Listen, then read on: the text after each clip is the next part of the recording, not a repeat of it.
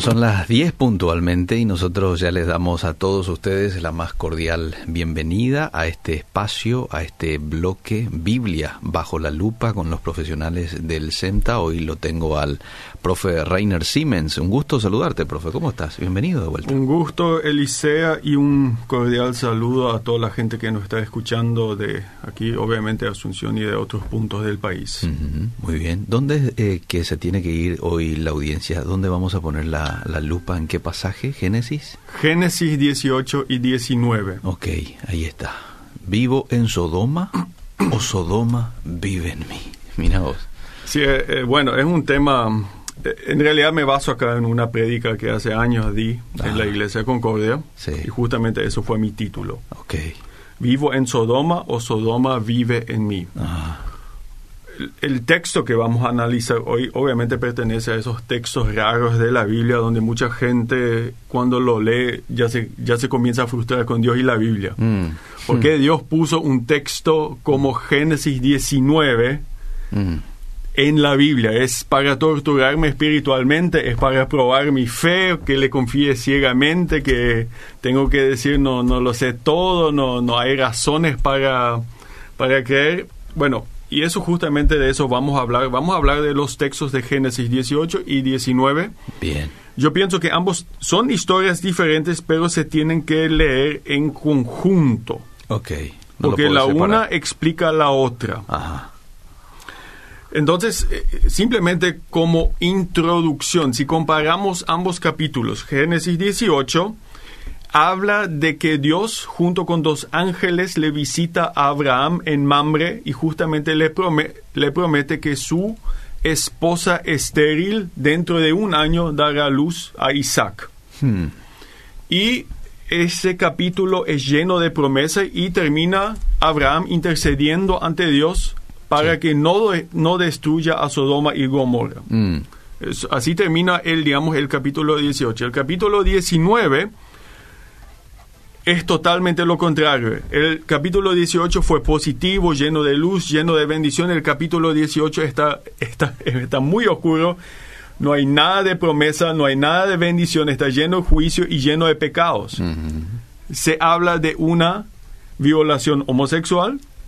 mm, Se habla o se intenta por lo menos la violación de dos mujeres. mm.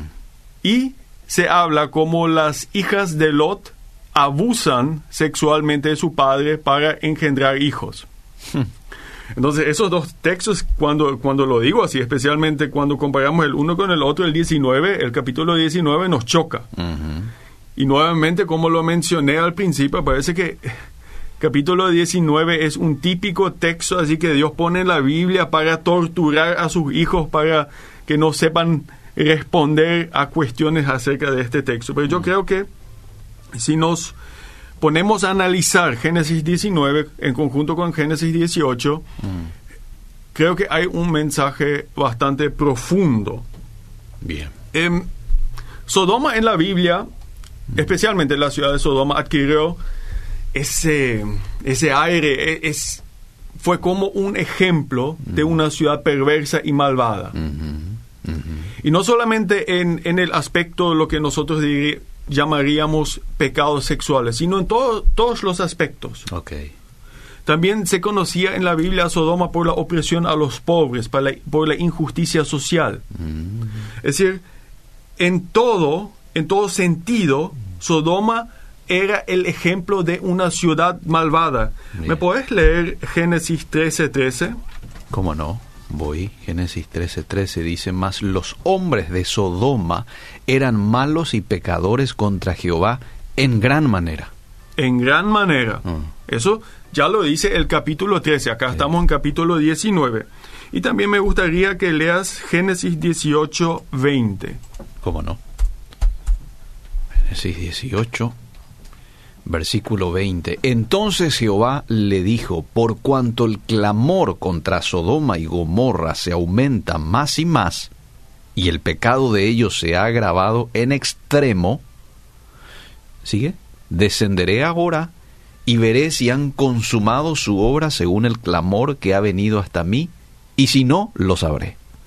El clamor ¿Qué significa esa palabra clamor? El, el término clamor en la Biblia mayormente se refiere al grito de auxilio de los pobres que sufren bajo la injusticia de los ricos. Ah, También en algunas ocasiones se utiliza para una mujer que está siendo violada y grita ese auxilio. el auxilio, ese Sí. es el clamor. Ok.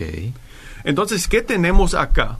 Una ciudad, lo más lo, lo que podemos saber es una ciudad con muchísimas depravaciones. Mm, En, en todos los ámbitos. Sí. No solamente en lo sexual, como es conocida después, sino en todos los ámbitos también. Las injusticias. eh, Claro, sí. la opresión a los pobres, la corrupción. Entonces, esto es Sodoma. Y dentro de esta ciudad Mm, vive Lot y su familia. Ok. Recuérdense que Lot fue el sobrino de Abraham. Él vino junto con Abraham a Canaán. sí. Es decir, Lot fue miembro de la familia elegida que supuestamente debía ser de bendición a otras naciones, que debía proclamar la verdad de Dios a los pueblos. Ok. Y dentro de este contexto Mm. o de esta ciudad llena de injusticia, llena de inmoralidad, está Lot, están Lot y su familia. Nosotros debemos mirar ahora qué pasó. Lot y su familia transformaron a Sodoma o Sodoma con su Los cultura transformó a ellos. les transformó a ellos. Y justamente para comenzar desde el principio, ¿por qué Lot vivía en Sodoma? Justamente ahí recién leímos un versículo del capítulo 13 y sucedía lo siguiente. Abraham y Lot tenían ambos grandes rebaños Sí. y estaban viviendo en el Negev. El Negev, el Negev es una zona en el sur de Israel, una zona muy desértica que no tiene muchas pasturas. Sí. Por lo tanto, hay acá dos hombres bastante ricos con grandes rebaños y sus siervos se comienzan a pelear. Entonces, para solucionar el problema, Abraham viene junto a Lot y le pregunta y le dice, bueno, elegí tú a qué parte te irás de Canaán y yo me quedo en otra parte para que no nos peleemos todo el tiempo. Y Lot se dio vuelta y miró el valle del Jordán. Mm. Y el Valle Jordán era un, un jardín en esa época, Mm. porque estaba el río Jordán, había mucha, mucha pastura, había mucha agua, había mucha riqueza. Y básicamente los ojos de Lot se llenaban de codicia porque quería irse a ese lugar. Mm. Muy bien. Pero obviamente había un gran problema en ese lugar, las ciudades de Sodoma y Gomorra. Mm. Eso no tuvo en cuenta él. Eso no tuvo en cuenta, Sí. Muy ricas, pero también ricas en perversidades. Ok. Y acá ya notamos una diferencia esencial entre Abraham y Lot. Mm. Abraham, siendo el mayor y de más jerarquía, Mm. en realidad tuvo el derecho de decidir primero a dónde irse. Claro. Él cede ese derecho a Lot, Mhm. su, su sobrino. Mhm. Y básicamente eso ya muestra que Abraham, la confianza de Abraham hacia Dios, diciendo, bueno, yo estoy acá en una- un, un desierto, Mm. pero Dios va a proveer para mí y para mis rebaños y para mi familia. Pero los Sí. ojos de Lot ya se llenan de codicia. Mm. Y él se muda al valle de Jordán, Ujú. a la ciudad de Sodoma. Y ahí ya vemos una, una gran diferencia. Y justamente ese texto eh, ya lo dice, y tú lo has leído recién, que Sodoma y Gomorra, especialmente Sodoma, eran llenos de pecados. Sí. Y que fueron ciudades tan pecaminosas, ya lo vemos inmediatamente también en el capítulo 19, en el primer versículo. Eliseo, te pido que justamente leas 19.1, Génesis 19.1. ¿Cómo no? Llegaron pues los dos ángeles a Sodoma a la caída de la tarde, y Lot estaba sentado a la puerta de Sodoma. Y viéndolos, Lot se levantó a recibirlos y se inclinó hacia el suelo. Y dijo, Ahora, mis señores, os ruego que vengáis a casa de vuestro siervo y os hospedéis, y lavaréis vuestros pies, y por la mañana os levantaréis, y seguiréis vuestro camino. Y ellos respondieron, No, que en la calle nos quedaremos esta noche. Vemos dos cosas acá. Fíjate, en el capítulo antes, capítulo 18, viene Dios con dos ángeles Sí. y Abraham le prepara un banquete. Mm. Lot acá quiere hacer lo mismo. Quiere hos- hospedar a la visita, a los viajeros. Eso en el antiguo Medio Oriente fue un gran valor. Mm. Fue uno de los valores principales que vos mostrabas un espíritu de hospedaje a gente viajera. Ok. Decir, acá notamos que Lot no era tan degenerado que digamos. Tenía todavía, o ciertamente vivía valores genuinos. Bien. Pero hay una gran diferencia con la historia de Génesis 18. En Génesis 18, Dios y dos ángeles le visitan a Abraham. Mm. Acá solamente los dos ángeles le visitan a Lot. Y la explicación que los eh, eruditos bíblicos dan es justamente que ya por el pecado de la ciudad, Dios no entra ahí.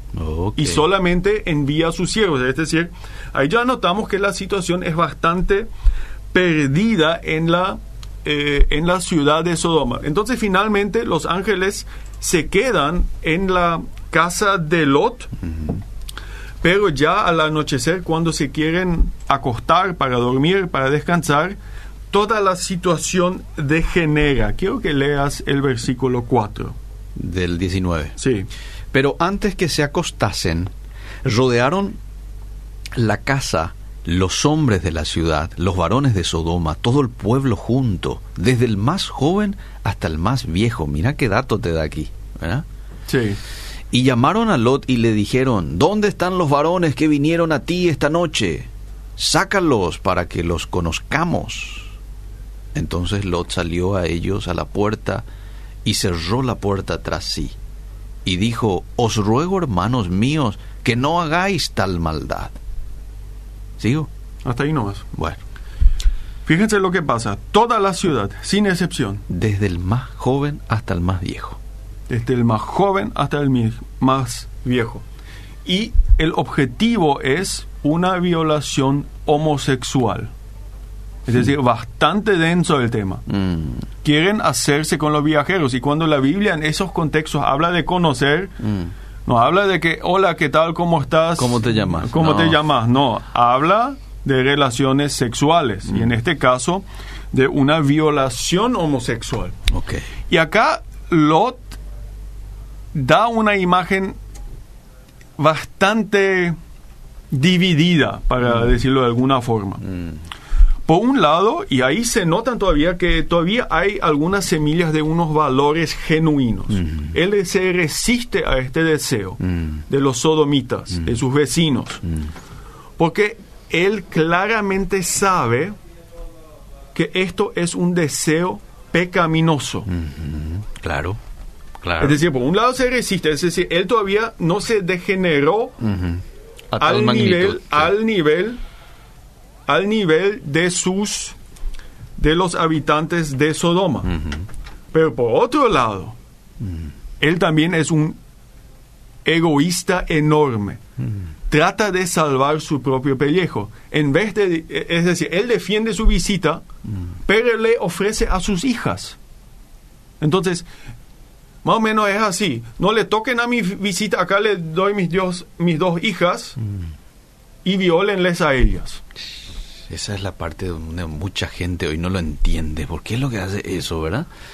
Y ahí ya se nota lo torcido que él es. Él se volvió un egoísta Mm, en Sodoma. Es decir, no del todo. Pero claramente sus hijas no tenían un valor esencial para él. Y él quería salvar su pellejo mm. y dice, bueno, estas mujeres Aquí están, aquí disponibles. están, Sí. son luego personas de segundo grado, de segundo nivel, no me importa, violen a mis hijas. Eso ya, ya muestra quién, quién Lot es. Mm, No, no es un tipo enorme, un, un santo así que digamos. Y lo que pasa, lo siguiente que pasa es que los habitantes o los hombres de Sodoma se enojan mucho con Lot. ¿Acaso quién te hizo juez de nosotros? Es decir, ¿quién, quién te dio el, el permiso de decirnos a quién violar y a quién no? Más o menos así. Y ya arremeten contra Lot y toda su casa. Es decir, ahora ya se, se enfurecieron y le quieren, no sé, hacer mal a todos los que estaban. Y en ese momento los ángeles intervienen y golpean con una ceguera a los habitantes de Sodoma de tal forma que no encuentran la puerta de la casa. Es decir, los ángeles le salvan de esta situación. Mm. Lot se puso en ese peligro. Él codició el valle del Jordán. Sabía que esa gente no era buena. A pesar de eso, vivió ahí y ahora se muestra, se muestran las consecuencias de eso. Y la intervención de los ángeles también nos muestra un segundo aspecto. Dios aborrece el maltrato y el abuso sexual de mujeres, porque interviene y salva a esas mujeres. Eso se nota también en este pasaje. Bien, muy bien. A pesar de todo lo que Lot y los habitantes de Sodoma hicieron mal, él lo aborrece, él lo aborrece y salva estas dos mujeres. Entonces aquí tenemos, estamos con la situación de que Dios no necesita más evidencia de la perversidad de los habitantes de Sodoma y ya los ángeles comienzan a apurarle a Lot y toda su familia para salir de Sodoma antes que el juicio de Dios baje sobre la ciudad y todo el valle. Y lo más interesante es Lot y su familia se resisten. Ellos no quieren irse. ¿Puedes leer el versículo 16? Sí. 19, 16. ¿Cómo no? Dice, y deteniéndose él, El Lot. sí, los varones asieron de su mano y de la mano de su mujer y de la mano de sus dos hijas, según la misericordia de Jehová para con él, y lo sacaron y lo pusieron fuera de la ciudad. Es decir, dos cosas interesantes. Mm. No quería salir de la familia. Es decir, básicamente los ángeles le tuvieron que agarrar. Y fíjate esto, los yernos de Lot, es decir, los esposos de sus, de sus dos hijas, quedaron en la ciudad. Dice también, eh, los yernos no se fueron. Y cuando ya estaban corriendo por el camino, la mujer se quedó parada. Y parece que trató de volver. Y el juicio de Dios le agarró a su esposa. Es decir, ahí ya notamos cómo la ciudad de Sodoma vivía en ellos. No es que solamente ellos vivían en Sodoma. Ellos absorbieron los valores de Sodoma y amaban a Sodoma. Ok. Incluso su esposa no quiso salir con él. Dice la Biblia que, que se dio la vuelta y miró a la ciudad. Básicamente eh, paró y, y quiso volver. Eso es lo que la Biblia nos está diciendo. Y hay una segun- un segundo aspecto muy interesante acá. Por la misericordia de Dios, por la compasión de Dios, Lot es salvo. Porque si fuera por Lot, él se hubiese quedado en esa ciudad. Es decir, básicamente los ángeles violentamente le tienen que, que- o, o por lo menos a la fuerza, le tienen que, Quitarlo de ahí. eh, eh, tienen que quitar de esa ciudad. Y pero eso no es el final de la historia. Sigue la historia y al final eh, Lot y sus hijas se salvan eh, en- a las cuevas o están a salvos en una cueva eh, en los montes que, están, que estaban cerca de ese lugar. Y ahí pasa una tercera historia horrible. Mm. Las hijas de Lot dicen, bueno, perdieron sus esposos, ¿cómo nosotros vamos a tener hijos? ¿Cómo vamos a tener descendencia? Porque era muy importante tener hijos En que- aquel tiempo. En aquel tiempo para que cuiden Mm. de ellas. Muy bien. Y toman un plan. Dos noches de seguido ellos emborrachan a Lot y después tienen relaciones sexuales con su, con su padre. Y él, bueno, eh, engendra hijos con sus hijas. Y, y fíjate, Lot quiso que sus hijas, o por lo menos quería permitir que sus hijas sean violados por los hombres de Sodoma. Y ahora sus hijas, no sé si es violar lo que hicieron, pero llega cerca. Sí. Abusan de él, de su padre, sexualmente.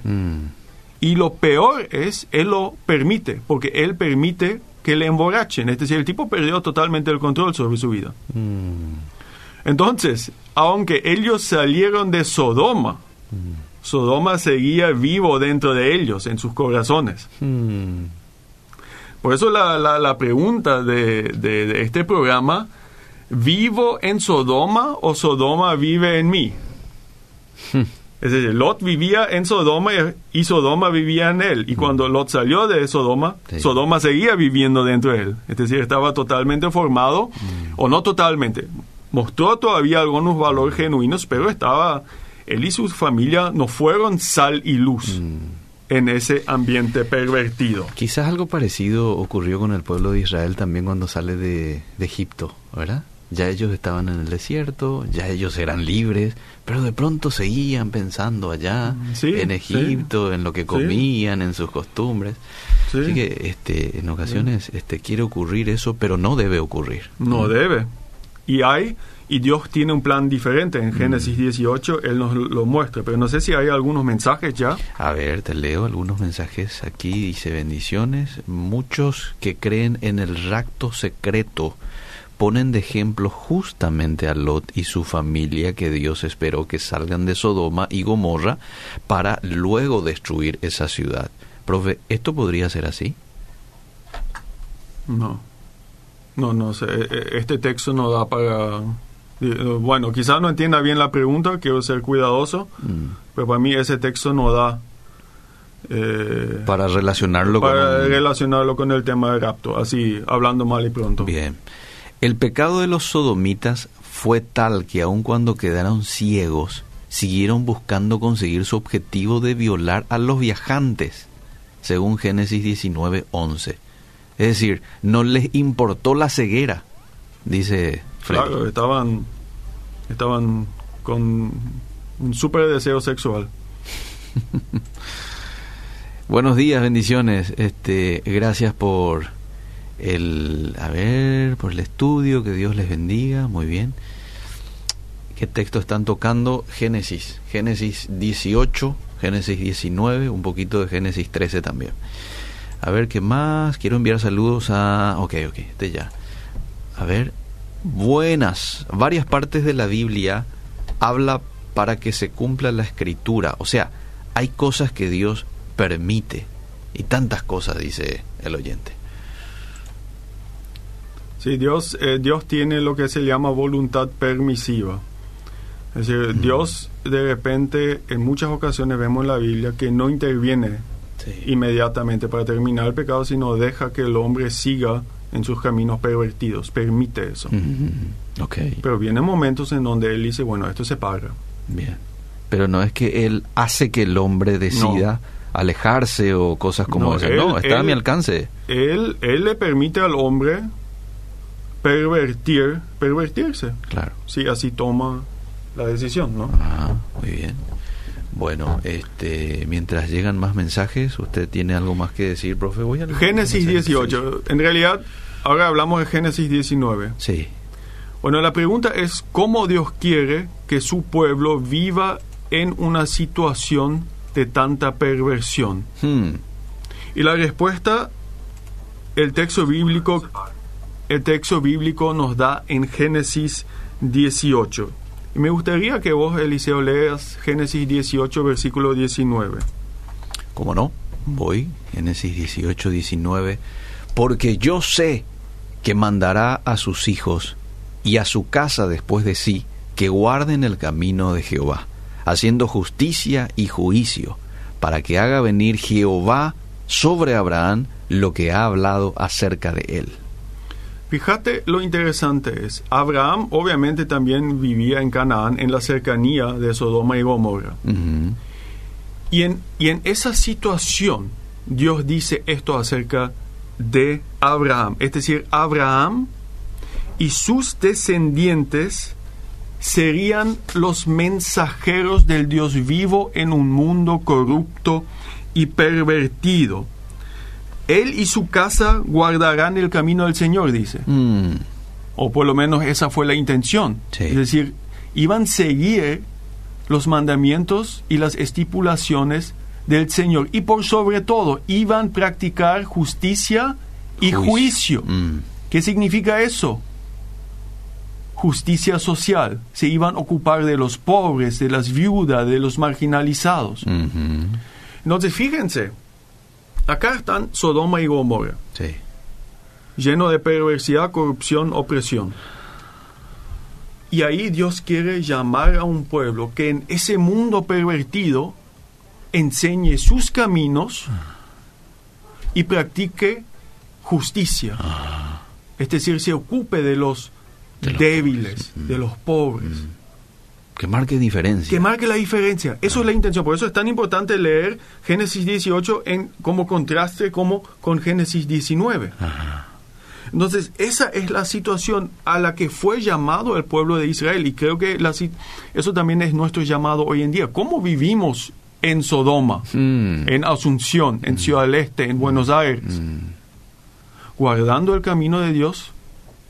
Este es ser sus siervos, guardando el camino de Dios y practicar la justicia. Esto es lo primero que se espera de Abraham y sus descendientes y en gran medida también nosotros hoy en día. Y la segunda cosa es, Abraham intercede por Sodoma y Gomorra. Mm. Él ora, él está luchando básicamente con Dios Mm. para que no efectúe su juicio. Quiero que leas el versículo 20 a 21 del capítulo 18, los versículos 20 a 21. Entonces Jehová le dijo, por cuanto el clamor contra Sodoma y Gomorra se aumenta más y más, y el pecado de ellos se ha agravado en extremo, descenderé ahora y veré si han consumado su obra según el clamor que ha venido hasta mí, y si no, lo sabré.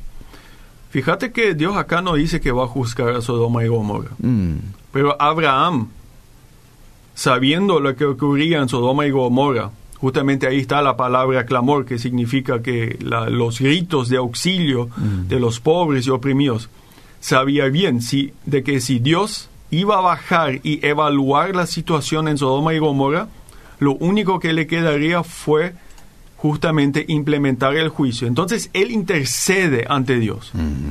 Intercede ante Dios. ¿Puedes leer también el versículo 23? ¿Cómo no? Dice, y se acercó a Abraham y dijo, ¿destruirás también al justo con el impío? Justamente Dios no podés hacer eso. Ah, Hay justos en esa ciudad y no podés destruirle a los justos al lado de los impíos. Entonces, Abraham acá defiende la justicia de Dios, el honor de Dios. Sí. Y le dice Abraham a Dios, bueno, si están 50 justos, Mm. entonces Dios dice, bueno, si hay 50 justos no los destruiré. No los voy a destruir. Baja a 45. Dios dice sí. 40, 30, 20 y 10. Finalmente nos quedamos con 10 personas y Dios decide, si hay 10 personas justas, no voy a destruir. no los voy a destruir. ¿Puedes leer el versículo? A ver... No, no lo veo. El último que habla de los 10. Creo que es 20. Eh, y volvió a decir, no se enoje, tu, tu, tu, tu. y volvió a decir, no se enoje ahora mi señor, si hablare solamente una vez, quizás se hallaran allí diez. No la destruiré, respondió por amor a los diez. Y fíjate, ni 10 personas encontró en la ciudad. Lot y su familia, es decir, Lot, su esposa, sus dos hijas con sus yernos, fueron seis personas. Sí. Y ni ellos fueron realmente justos. Por lo tanto, nuevamente, lanzo la pregunta. Y esa pregunta nos deja este texto. Yo vivo en Sodoma, Asunción, Ciudad del Este, Encarnación, Caguazú, Loma Plata, Buenos Aires, Lima, no sé, Santiago de Chile, o esas ciudades con sus valores viven dentro mío. Justamente ahí está la diferencia con, entre Lot y Abraham. Abraham, en realidad Lot debería hacer lo mismo, pero el pueblo de Abraham estaba llamado a marcar la diferencia. ¿Dónde está ese versículo para la gente que de pronto quiere anotar, en donde ellos son llamados a marcar la diferencia? Lo leímos hace un momento. Lo leímos ahora mismo. Eh, Génesis. Me dijiste Génesis 18, parece. Mandar a sus hijos- el 19. Ahí está, eh, 18 y 19. Para la gente nomás que quiere tomar notas. Abraham y sus descendientes fueron llamados a seguir el camino de Dios y practicar Mm, justicia y juicio. mm, Entonces la gran pregunta con la cual nos quiero dejar hoy es justamente esto. ¿Vivo en Sodoma o Sodoma vive dentro mío? mm. Quiero aplicarlo a dos valores que también los encontramos en Sodoma. Primero, la justicia, practicar la justicia. Había gran injusticia en Sodoma. Mm. Y la injusticia, siempre la raíz de ese problema es el amor al dinero y las cosas materiales. Cuando yo vivo y mi único objetivo de vida es conseguir las cosas más nuevas de- del mundo, casa nueva, celular, auto, lo que fuera, Mm. viaje, Mm. no me va a sobrar para los más necesitados de la, Mm. de la ciudad. Pero el valor que se proclama en nuestra cultura actual es justamente vas a encontrar el objetivo de tu vida en cosas materiales. Mm. ¿Vivo en Sodoma o Sodoma vivo, vive dentro mío? Segunda cosa. Mm. Aquí habla de tres perversiones sexuales. Mm. Violación homosexual, violación de mujeres y la, no sé, el abuso de un anciano. También, cada vez más, los estándares bíblicos de lo que es sexualidad se relativizan en nuestra sociedad. Y escucho a muchos pastores y muchos líderes y muchas personas decir, especialmente por el movimiento homosexual y lesbiano, eso viene para destruir nuestras familias. Mm.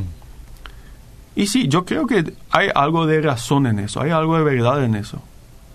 Pues yo creo que nosotros como creyentes hacemos bastante un trabajo bastante bueno en destruir nuestras propias familias sin la ayuda de estos movimientos Mm. En nuestras iglesias. Mm. Tanta perversión, tanto adulterio, tanta adicción a pornografía, Mm. tantos pastores que no se cuidan. Mm. Es decir, el mundo mirando a nuestras familias, ¿realmente va a ver la voluntad de Dios en nuestras iglesias tan pro familia? ¿O qué va a haber? ¿Marcamos la diferencia, sí o no? Wow, qué linda reflexión final. La exposición de hoy me encantó, profe. Ustedes lo pueden volver a, a ver. Esto queda en el Facebook de la radio o bien pueden ir también a www.obedira.com.py podcast eh, Biblia bajo la lupa y desde allí lo pueden descargar o compartirla con alguien. Gracias, profe, por el tiempo. Un gusto. Seguimos.